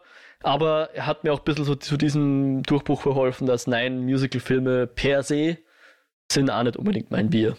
Also ich brauche da immer so ein bisschen eine Erklärung, warum da jetzt gesungen wird, vor allem bei solchen Stoffen wie diesen hier. Ähm, aber ich habe nicht grundsätzlich was gegen Songs in Filmen. Nur es muss halt motiviert sein, sage ich jetzt mal. Ja. Mhm. So die Willing Suspension of Disbelief hat hier nicht funktioniert, dass, dass da gesungen wird in solchen Situationen. Okay. Ja. Ja, ich werde mir den auch noch angucken. Bei mir ist so hauptsächlich der Grund, ob mir ein Musical gefällt, gefallen mir die Songs. Das ja. Einzige, wenn ich, wenn ich da nicht denke, oh, okay, ja, mag ich, funktioniert für mich kein Musical. Das Einzige, was bei mir. Und ich glaube, ich bin da sehr picky, wenn es ums, ums die, um die Songs geht. Ähm, oder sagen wir so, der Großteil an Musicals, die ich bisher gesehen habe, war ich dann nicht so von den Songs angetan. Und da gebe ich auch gerne offen zu, dass es dann, das liegt an mir, da würde ich nie sagen, oh ja, das ist Kacke, sondern ey, wenn mir die Musik Dein nicht Geschmack, gefällt, ja. dann hm. funktioniert der Film für mich dann auch nicht. Ähm, ja. Aber kennst du den alten, beziehungsweise kennst du die Songs vom alten? Nein. Okay. Nein, kein einziges. Auch selbst dieses, äh, was in Amerika? Nein, nie gehört. Mhm. Nie gehört. Na, dann bin ich ja gespannt, was du davon hältst. Ja? Also ich Falls noch bin willst. echt, also gerade alles, was äh, bezüglich hier Musical angeht, ich habe, als damals dieser, vor ein paar Jahren, der Mary Poppins Returns rauskam, ähm, den habe ich dann gesehen. Okay. Äh, und ich habe das Original auch nie gesehen. Bis heute nicht. Gut, aber Mary Poppins Returns ist ja ein Sequel und nicht ein Remake oder so. Also, ja, genau. Ist es, also ja. ich meine, ich glaube, ja. okay, dann ja, haben wir zumindest einen Teil abgefrühstückt. Ich äh, kann mir noch ein paar Sachen fürs nächste Mal aufheben. äh, genau, aber wir kommen jetzt zu unserem heutigen Review. Das ist äh, Turning Red oder im Deutschen Rot. Ja, oder? Ich vergesse jedes ja. Mal. Okay, ja, ja. einfach rot. Ich glaube, er hieß auch eine, eine Zeit lang im Englischen Red. Ich bilde mir ein, dass, dass, dass früher vorher die Promo auf Red gelaufen ist. Hm, okay. Weiß nicht, ja. Ich habe zuerst gedacht, das wäre ein Spin-off von Alles steht Kopf und es würde um äh, hier äh, Wut, Wut, gehen. Und wäre ein Spin-off davon. Okay. Aber das ist äh, nicht der Fall. Nein, äh, Nein. ist der neue, ich glaube, der erste Film von äh, Domi Shi. Ich glaube, sie hat so einen kleinen Kurzfilm gemacht, Bao. Äh, ja, und war Storyboard-Artist bei vielen, vielen Pixar-Filmen. Ah, also okay. sie ist seit 2011, glaube ich, bei Pixar. Also die ist von der Hochschule zu Pixar Praktikum gemacht und seid bei Pixar geblieben und das ist ihr erster abendfüllender Animationsfilm. Okay. Cool, cool, cool. Äh, ja, handelt von der 13 Jahre alten May, die in ist San Francisco? Nee, äh, Montreal. Oh, richtig, Kanada. Uh, ja, genau, in Kanada. Montreal lebt und ja. Entschuldigung, Toronto. In Toronto. Toronto, Toronto. Aber ich war näher dran. äh, ja, genau. Äh, die dort lebt und eine ja, schöne Zeit verbringt als 13-jähriger äh, blubbernder Teenager und ja, ein, ein sehr energiegeladener Teenager auf jeden Fall ist, wenn man das so sagen darf. Ähm, ja, äh, hat äh, ja, was äh, ich versuche so ein bisschen um die Story drumherum. Kann man das sagen, so wo quasi dann der Film von handelt? Hm. Okay, ich lasse Gute Frage. Alles klar. Okay, äh, ich lasse es dabei. es geht um 13-jährigen Teenager drin. May. Das ist alles. Mehr, mehr, äh, mehr muss man nicht wissen. Ja. Ja. Ähm, Mo, wie hat dir äh, der Film von der 13-jährigen Teenagerin gefallen? Summa summarum ganz gut. Okay. also ich war jetzt nicht ganz böse, dass wir noch ein bisschen länger im, im gespielt geschaut geblieben sind, weil ich glaube, ich habe jetzt, das ist immer so deppert und ich, ich will es ja gar nicht zu breit treten, was das jetzt der Fall ist, aber ich, ich muss so ehrlich sein. Man wird es wahrscheinlich auch merken. Ich habe nicht so wahnsinnig viel dazu zu sagen. Ja, es mhm. ist, ähm, wie man sich jetzt auch denken kann, wahrscheinlich nicht mein Lieblingspixar. Es ist sicher nicht das Schlimmste, bei weitem nicht. Ähm, ich glaube, ich würde sogar sagen, also mir wahrscheinlich sogar ein bisschen besser gefallen als Luca, der für mich halt so ein sehr durchschnittlicher Pixar war. Würde ich auch sagen, ja. Ja. Ähm, und da ist viel drin, was super ist, ja. Aber was halt, ich, ich fange mal mit dem Superen an, ja. Also du hast äh, sehr junge ähm, Sprecherinnen, die alle nicht irgendwelche Promis sind oder irgendwelche Kinder von irgendwelchen Promis sind oder so, sondern einfach junge Sprecherinnen, die man sonst, glaube ich, für nichts kennt, die das aber super geil machen, ja. Also angefangen von der Hauptfigur bis zu ihren Freundinnen, die machen das alles super. Äh, Sandra Oh ist, glaube ich, die bekannteste Person, die hier die Mutter von ihr spricht, die das auch super macht. Äh, das alles ist ganz grandios. Es gibt Musik, wenn ich das richtig gesehen habe, von Billie Eilish und ihrem, ihrem Bruder, richtig? Ähm. Die hier so für ein NSYNC slash Backstreet Boys äh, ähnliches Projekt die Musik gemacht hat. Also eine fiktive Boyband, die im Film eine Rolle spielt. Mhm. Weil der ganze Film spielt in den 90ern. Oder sind es die 2000er? Äh, Müssten die Anfang 2000er sein, Entschuldigung, gell? Ich hätte sogar gesagt, so irgendwo. 90er äh, hätte ich gesagt, also den... Späte 90er wahrscheinlich, ja, ja, sowas, ja. So, wo halt die Boybands groß waren, ja, mhm. Backstreet Boys in Sing und so weiter. Ähm, und die machen halt Popmusik und Billie Eilish macht hier mit ihrem Bruder Popmusik, die einfach so klingt, als hätte die vor 20 Jahren hätte man die im Radio spielen können. Niemand hätte äh, irgendwas bemerkt, ja, also ganz grandios. Und auch die, der Score sozusagen hier vom äh, Ludwig Göransson, der jetzt glaube ich auch gerade der, der heiße Scheiß ist in Hollywood. Mhm. Wenn du einen Film hast, also Tenet hat er zum Beispiel zuletzt gemacht und äh, natürlich für Disney Plus auch schon viel, also Mandalorian und Co. Äh, auch das Score ist sehr cool. Äh, ich fand sehr interessant, dass Pixar hier, glaube ich, zum ersten Mal sowas wie Cartoon-Effekte eingebaut hat. Also sprich, ähm, übertriebene Augen, wenn jemand traurig ist oder so wegsprühende Tröpfchen, wenn jemand weint und so, die nicht, ich sage jetzt mal nicht fotorealistisch sind, sondern so richtig stilisiert, cartoonig, wie man sonst aus anderen äh, Studios eher kennt als von Pixar, die ja doch relativ fotorealistisch sind stilisiert ja, aber so in den Effekten und so weiter relativ fotorealistisch sind. Hier haben sie sich ein bisschen mehr getraut und fand ich auch lustig und cute. Und klar, es ist in dem Film etwas drin, was super cute ist und auch das ist natürlich von hinten bis vorne super gut durchanimiert und ja, will man, will man knuddeln, will man sich, äh, will man umarmen, will man schmusen damit, das ist super. Keine Frage. Nur das Problem ist, die den, den emotionalen Haken, den versenkt er für mich zu spät im Film. Ja. Das letzte Drittel, sage ich mal, hat mir am besten gefallen. Das ist selten so. Also nicht nur, weil es das Finale ist, sondern weil ich da das Gefühl habe, ah ja, jetzt kommen die Charaktere wohin, wo ich mit ihnen mitfühle, wo ich etwas für sie empfinde, wo ich ihnen nicht nur zuschaue, sondern wo ich mir, wo ich hoffe, dass es ihnen gelingt, was sie versuchen, wo ich Gefühle verstehe, wo ich äh, Beziehungen zueinander verstehe. Aber eben sehr spät im Film hätte ich gern schon ein bisschen früher gehabt, weil bis dahin ist er super unterhaltsam und lustig und man schaut gern zu, aber man geht nicht so ganz mit mit dem Ganzen. Ja. Und das ist jetzt nicht nur, weil es hier um ein 13-jähriges Mädchen geht. Mhm. Ähm, es ist, glaube ich, schon insofern recht universell, dass jeder mal 13 war und damals wahrscheinlich irgendein Fantum hatte und irgendwelche Gefühle durchgemacht hat, die ähm, ja halt hauptsächlich mit dem Älterwerden zu tun hatten. Um es jetzt mal vage zu halten, aber irgendwie habe ich nicht so ganz verstanden, also irgendwie ging mir das halt nicht so wahnsinnig nahe. Ja. Da war es eher zuschauen und nicht mitfiebern und nicht mitgehen und so. Aber wenn hier eigentlich schon die großen Sachen aufgesetzt werden, ja, alles, was in dem Film so vorkommt, wird hier schon aufgesetzt. Aber erst der Payoff ist eigentlich das, was dann für mich sehr gut funktioniert hat. Bis dahin war er okay. Und ja, ich glaube, dann endet jetzt auch langsam schon das, was ich dazu sagen kann. Ich hoffe, dass du jetzt noch ein bisschen eloquenter dich ausdrücken kannst und ein bisschen mehr dazu, Worte dazu findest, dass ich vielleicht auch noch ein paar Ideen habe, die ich dir dann zurückwerfen kann. Aber zusammenfassend kann ich sagen, ja, ist ein guter Film, ist ein guter Pixar-Film. Auf jeden Fall ähm, spricht auch ein bestimmtes Thema an, was, glaube ich, so in Pixar-Filmen noch nie vorkommen äh, ist, was ich sehr angenehm fand, dass das auch nicht irgendwie groß jetzt tabuisiert wird oder sonst irgendwas.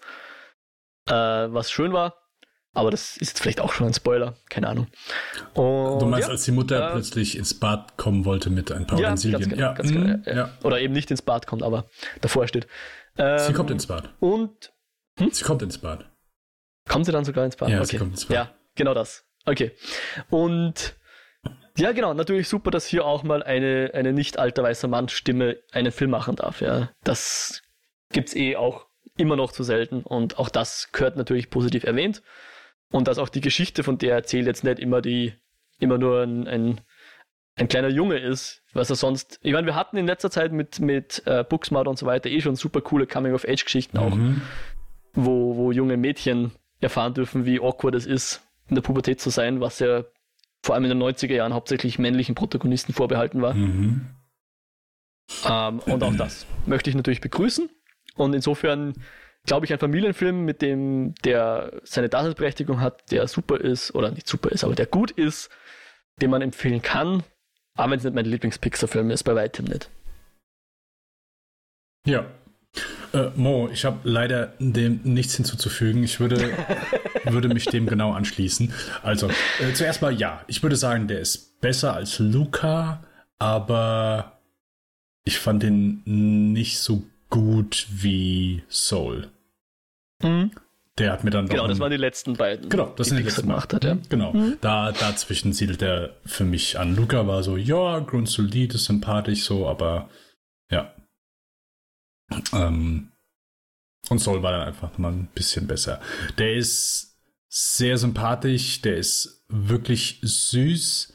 Ähm, also wirklich goldig. Der Panda ist halt echt schon cool und ja, gibt dann auch später so ein, zwei Momente, die haben mir dann auch wirklich zugesagt, weil ähm, das schon sehr, ich sag mal, herzlich gemacht war, sehr, ja, herzerwärmend, wenn man so will, aber es ist für mich immer, es hat für mich immer so an der Oberfläche gekratzt.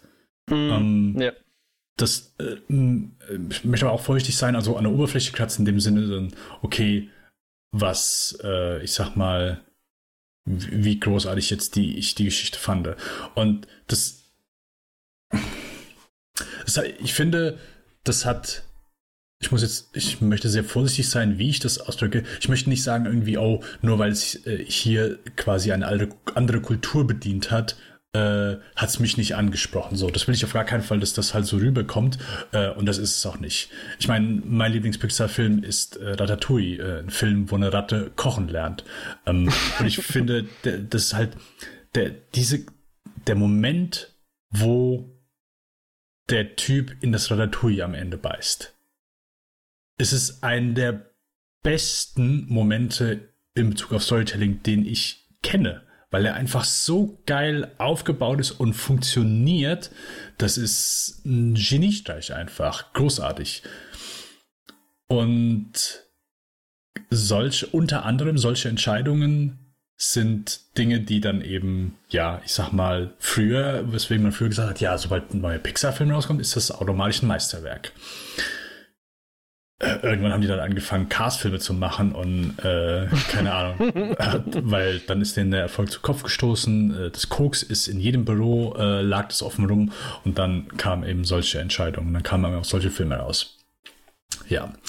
Ähm, nichtsdestotrotz, ich fand den wirklich gut, unterhaltsam, sympathisch. Ähm, ich würde auch sagen, dass das Ende oder so das letzte Drittel am stärksten ist wo es dann auch einfach Storytelling-mäßig äh, ein bisschen zunimmt oder ich sag mal ein bisschen persönlicher wird. Bis dahin ist es ja immer so eine, keine Ahnung, so das, worum es geht, ist halt äh, so das Konzert. Ja, okay, kriegen wir das Geld fürs Konzert zusammen. So, das ist ja, ich sag mal, äh, der eine dramatische Hook und zum anderen, hm, okay, gut, bis das Ritual halt da ist, äh, darf man sich halt nicht mehr hm.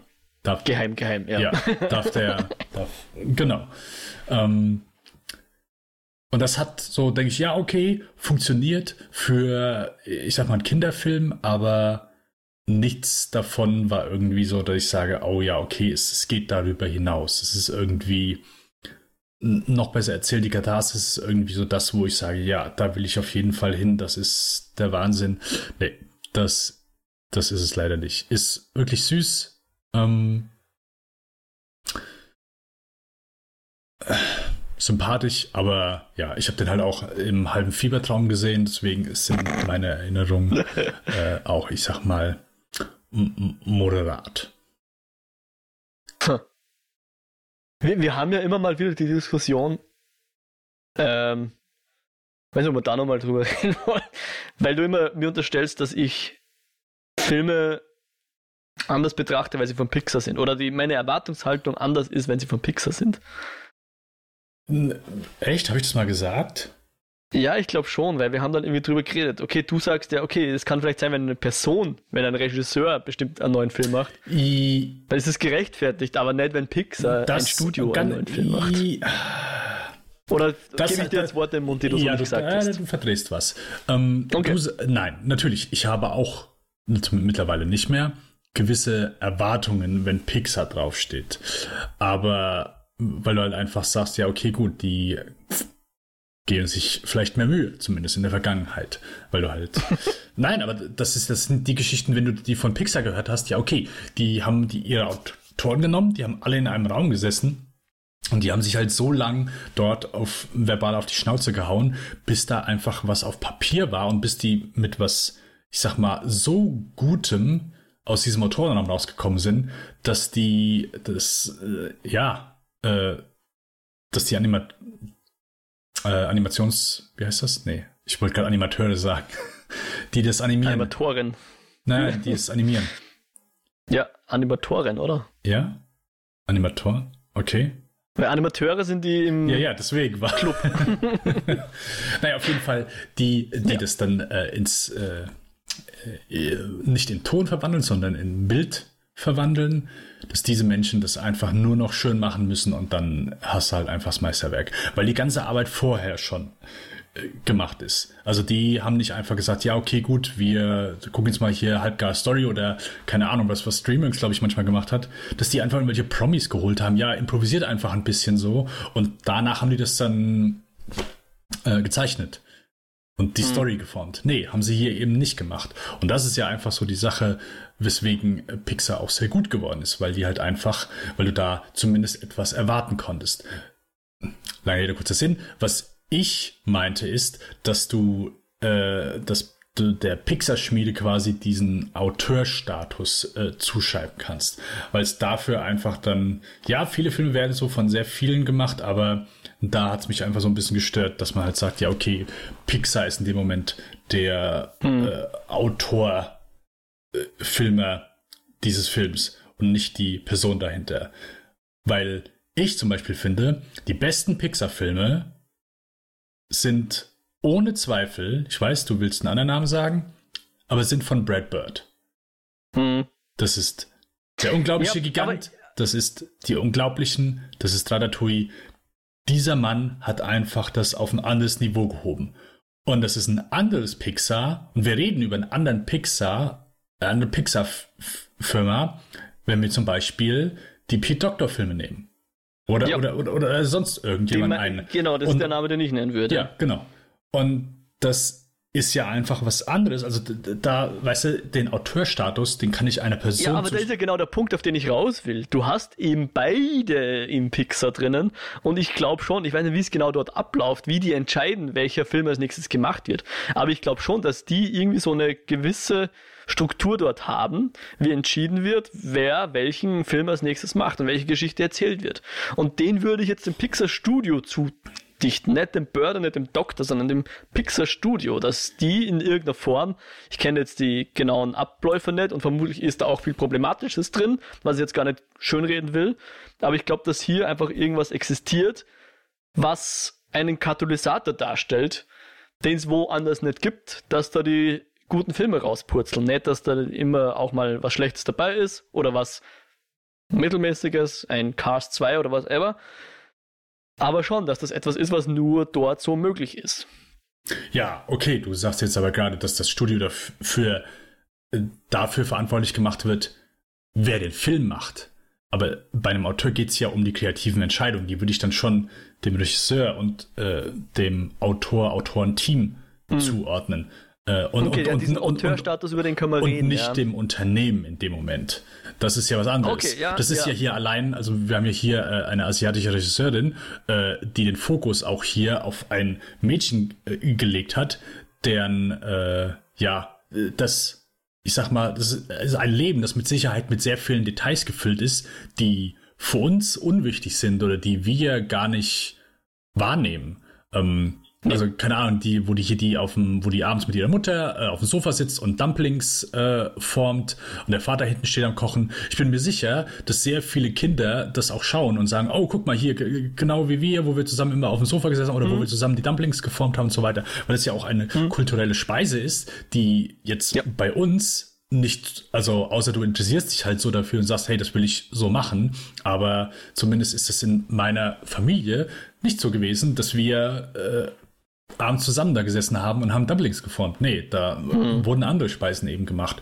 Und all diese Dinge, die vielleicht dann für andere Menschen äh, mehr wert sind, weil sie einfach gar diese kleinen Dinge erkennen und auch sehen, okay, hey, das, das, das kenne ich, das habe ich genauso gehabt. Das sind ja alles Sachen, die hat nicht das Pixar-Unternehmen in dem Moment mit reingebracht, sondern die Regisseurin und äh, mit Sicherheit auch äh, die äh, anderen beiden Autoren. Julia Cho ja. und äh, Sarah Streicher. Sarah Streicher. Da, da will ich jetzt gar nicht widersprechen. Und ja, du hast recht, man muss, man könnte, wenn man wollte, unterscheiden zwischen Auteur oder Filmemachern, Filmemacherinnen und den Studios dahinter. Aber was halt für mich so wichtig ist, ist, ich traue zum Beispiel Disney Animation sowas weniger zu, ja. Mir kommt vor, da kommt halt die glatt gebügelte 0815 Disney-Produktion raus, ja. Weiß ich nicht. Ich meine, immer mehr verschwimmt so ein bisschen die Grenze. Seit Disney Pixar gekauft hat, kommt mir vor, dass Pixar der, ich sag mal, der, der, der Durchschnitt der Pixar-Produktionen eher nach unten gegangen ist und der, die, die Qualität mhm. und die Qualität der Disney-Produktionen nach oben gegangen ist kann man jetzt unterstellen oder nicht, aber ich hatte halt vorher das Gefühl, wo die beiden getrennt voneinander existiert haben, dass halt Disney einfach wirklich so diese, ich sage mal, der kleinste gemeinsame Nenner war oder die, der Durchschnitt, wo eben keine einzelnen Stimmen erkennbar waren. Aber ein Studio wie Pixar, vor allem jetzt in letzter Zeit jetzt, ähm, einfach auch anderen Leuten die, die Stimme gibt oder, oder der, ich meine, eh sehr spät, ja, davor waren es eben besagte Doctors und Birds, die halt ihre Geschichten erzählt haben, die auch was eigenes waren, aber halt sicher keine, wie soll man sagen, eher aus einer alter weißer Mann Perspektive gekommen sind. Mhm. Ja. Meistens nicht mal unbedingt so, so, äh, ich sag mal, realistische Geschichten waren, ja. Es, es, es ging dann um, weiß nicht, einen Roboter in 100 Jahren oder wann auch immer Wolle jetzt gespielt hat und so weiter. War ganz was anderes, ja. Aber die persönlichen Geschichten, die jetzt hier erzählt werden, ist, ist, ist wieder ganz was anderes. Aber trotzdem, irgendwie hatte ich hatte das Gefühl, dass Pixar immer für gewisse einen gewissen Filter darstellt, dass einfach nicht nichts Durchschnittliches rauskommt, der mittlerweile, und auf das wollte ich dann eigentlich raus, so ein bisschen fehlt, kommt mir vor. Ich meine, ja, man kann das eh jetzt mit Cars und so weiter diskutieren, wann der genau ausgefallen ist, dieser, dieser, dieser Filter. Aber vorher war irgendwie schon so, so ein gewisser Schwellwert und unter dem kommt nichts raus aus dem mm. Studio. Ja. Aber vielleicht rede ich es jetzt auch schön, was, was früher eh schon auch da war. Ja. Ich selbst bin ja nicht der größte Toy Story-Fan, muss ich dann, dann auch wieder sagen. Ja, ähm, ich glaube schon, dass du das so an Cars festmachen kannst. Das war so. naja, aber ich sag mal so, also allein die Hochpunkte von Pixar, so für mich, ist hm? ganz klar, sind es die Brad Pitt-Filme gewesen. Ähm, also Ratatouille ist für mich einfach so der beste, äh, der erste Unglaublichen. Ähm, äh, Iron Giant auf jeden Fall. Toy Story. Der ist aber kein Pixar. Oh, wirklich? Uh, richtig, okay. Ja, äh, aber Wally nehme ich auf jeden Fall noch gerne mit dazu. Ja, wirklich sehr, sehr großartige Filme, die da wirklich wo man auch, wo vielleicht der ein oder andere sagen würde, ja, nee, Animationsfilme gucke ich nicht so gern, aber ja, aber die Pixar, die gucke ich schon gerne so. Mhm. Wo man, wo viele sich haben mitreißen lassen und sagen, hey, okay, äh, oder wo sie vielleicht gemerkt haben, hm, okay, das sind nicht nur Kinderfilme, sondern ich kann für mich als harter Typ, der sonst nur Michael Bay-Filme guckt, äh, auch ein bisschen mehr rausziehen. Sorry, ich wollte Michael Bay nicht durch den Dreck ziehen. Ist ein fantastischer Mann. Bald kommt Ambulance. Bam, bam, bam, bam, bam. ja.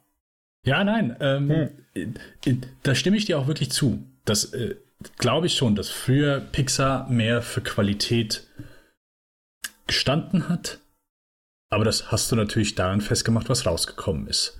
Yep. Seitdem ist eine Menge passiert und es sind dann auch ein paar mehr Filme rausgekommen, wo man leider sagen muss, ja, nicht mehr so der, der Evergreen. Aber das hast du ja bei, mhm. das hast du ja auch sonst bei, bei, bei Regisseuren. Also äh, ja. viele, die, wo man sagen kann, okay, gut, die haben, die hauen nur Meisterwerk raus. So. Also ich glaube, wo das, es gibt manche Leute, die würden sagen, das ist noch nicht passiert. Ich würde sagen, das ist passiert. Weißt du, worauf ich hinaus will? Na, okay. bin gespannt, wen es jetzt. Ich, ich bin freudiger Erwartung, ja, wen es jetzt erwähnst. Um wen geht es wohl? Um Christopher Nolan. So. Ach so, na dann. Viele ja. gesagt haben, ja, okay, äh, irgendwann wird es passieren. Du hättest doch Denis Villeneuve sagen können. Ja, genau. Äh, Denis Villeneuve ist noch ein sehr besserer Punkt, weil da würde ich sagen, da ist aktuell jetzt, da fehlt jetzt noch so der wirklich schlechte Film. Bei Christopher Nolan würde ich sagen, ist es schon passiert. Äh, Dark Knight Rises. Ah, ja, ja. So, und, und, bis dahin würde ich schon sagen, ja, hat der wirklich eine, einen ordentlichen Run gehabt. Ja, und mhm. dann kam Dark Knight Rises. Seitdem finde ich wieder alles wirklich sehr gut bis top von ihm, was mhm. danach rauskam.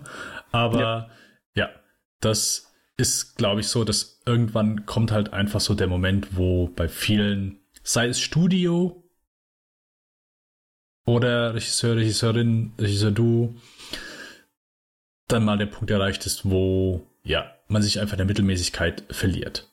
So, also Tarantino ist ja davon, der ist ja komplett obsessiv, der, der ist ja so fokussiert darauf, okay, ich mache nur zehn Filme und die werden alle großartig. Oder der, was der, was der ja, der, ob er es wirklich macht, keine Ahnung, aber der ist ja so fokussiert drauf, der will ja wirklich verhindern, dass er irgendwann Filme rausbringt, die nur mittelmäßig sind, die ja. nicht komplett Bombe sind oder komplett das sind, was er wollte, weil jetzt. Zählt er eigentlich Death Proof als Tarantino-Film? Ja, also er darf jetzt noch einen Film machen.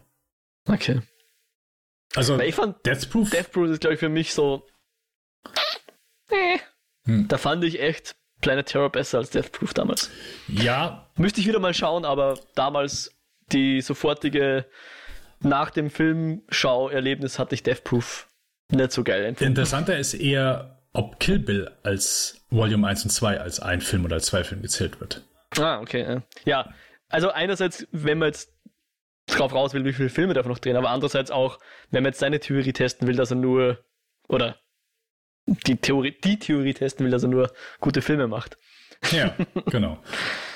äh, aber ich habe jetzt gehört, äh, es kommt ja eine meiner Lieblingsserien, Justified, kommt eine neue Staffel raus. So eine äh, für sich, äh, hast du ja nie gesehen, gell? Na, habe ich nicht Ohne Scheiß, das ist so, das ist das, was Reacher sein will, nur in hm? perfekt. Die Serie ist der Wahnsinn. Kann ich ja wirklich, Mo, wirklich nur empfehlen. Großartige Serie, bombig geschrieben, großartige Schauspieler, einfach nur fantastisch. Äh, und die machen jetzt eine, ich glaube, für sich alleine stehende Miniserie, also Staffel, keine Ahnung, wahrscheinlich so acht bis zehn Episoden oder so.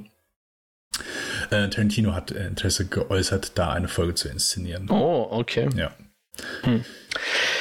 Ja, naja. Ja. Aber ich muss mich eigentlich eh schon wieder selber, wie soll ich sagen, meine, meine ich glaube, ich, ich liege eher einer gewissen selektiven Wahrnehmung leider auch auf, weil wenn du der Pixar die Filmografie anschaust, ist Cars relativ weit, also relativ bald. Cars war der siebte Pixar-Film. Also es gibt seit Cars mehr Pixar-Filme als vor Cars.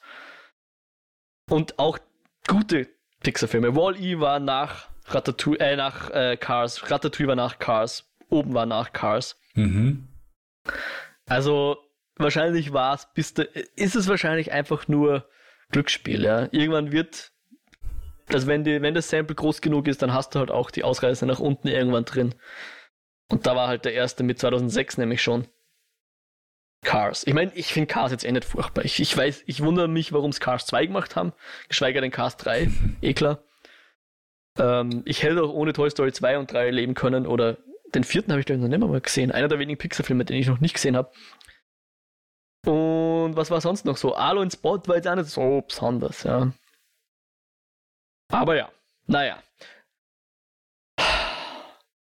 Was ich sagen will, ist, es darf mal wieder ein Home Run kommen.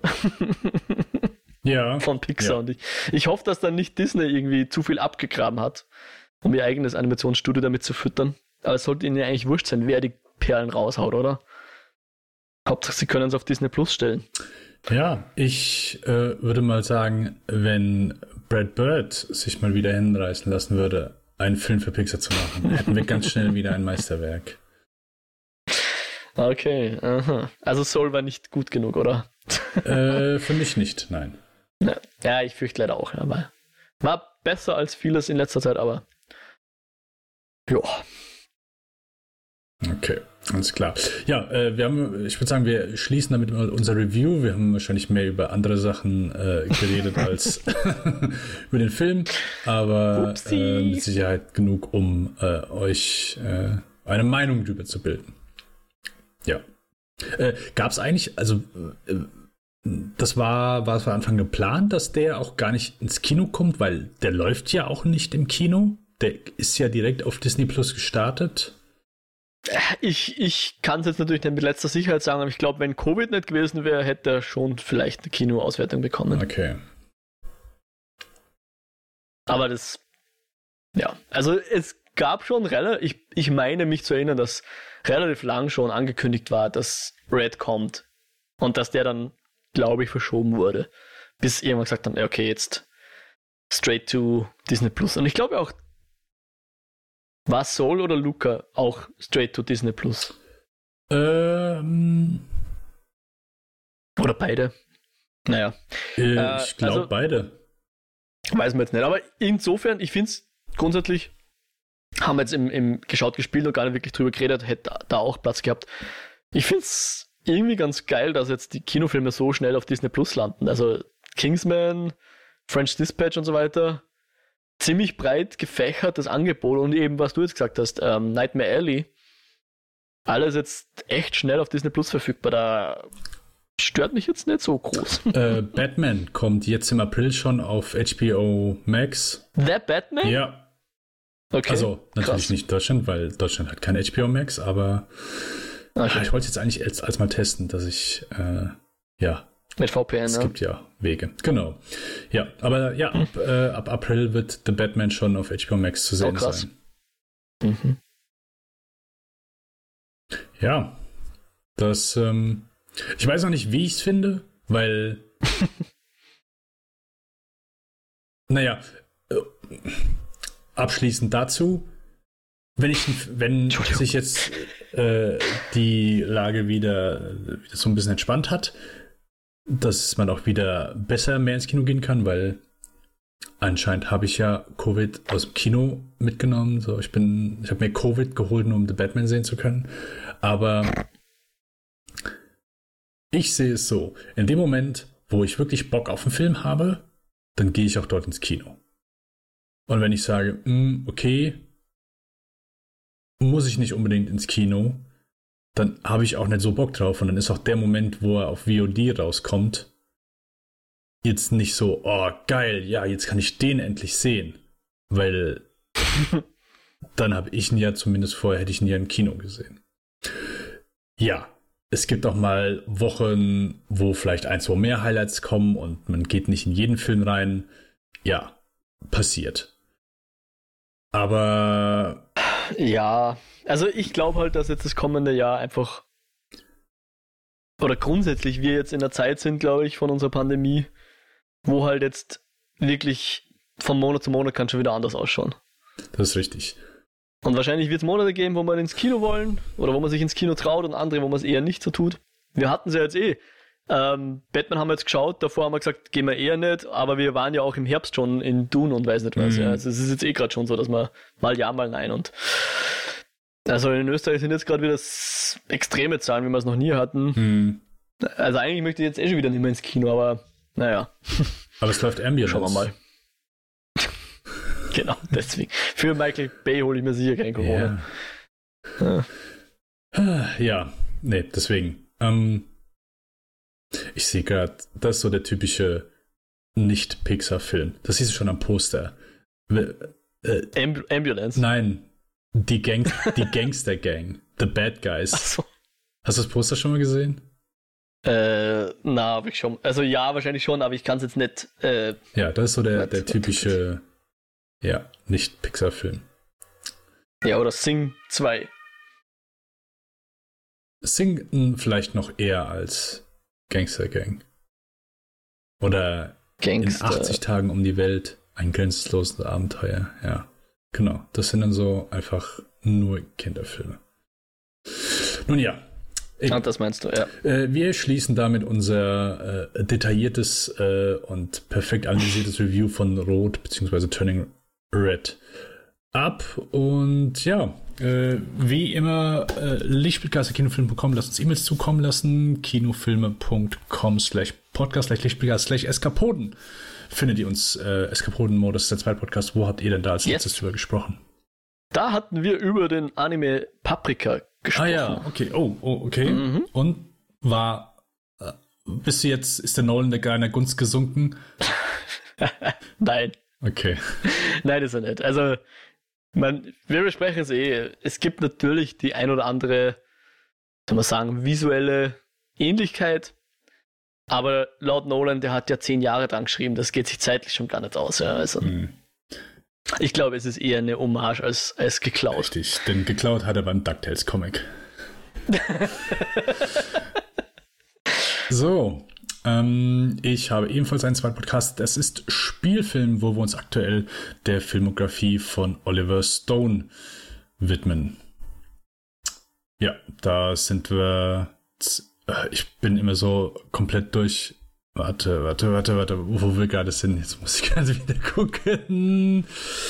Äh, Mo, wo, wo haben wir denn das letzte drüber gesprochen beim Spielfilm-Podcast? Äh, äh, äh, War es Wall Street? Ich weiß es nicht mehr. Ja, ja, ja, es könnte sogar sein. Die letzte Episode war äh, JFK. Äh, The Doors sind geboren am 4. Juli. Genau. Ah, Mist, okay. Genau. Äh, und die, ja, die nächste Folge ist dann äh, Heaven and Earth, äh, Nixon und äh, Natural Born Killers. Oh. Jawohl, genau. Die kommt dann Anfang April raus. Okay, dann wünschen wir euch eine gute Zeit. Bleibt gesund, bleibt artig und äh, ja, wir wissen noch nicht, was wir in der nächsten Folge gucken, aber es wird mit Sicherheit was ganz Besonderes. Bis dahin, halt die Ohren steif. Ciao, ciao.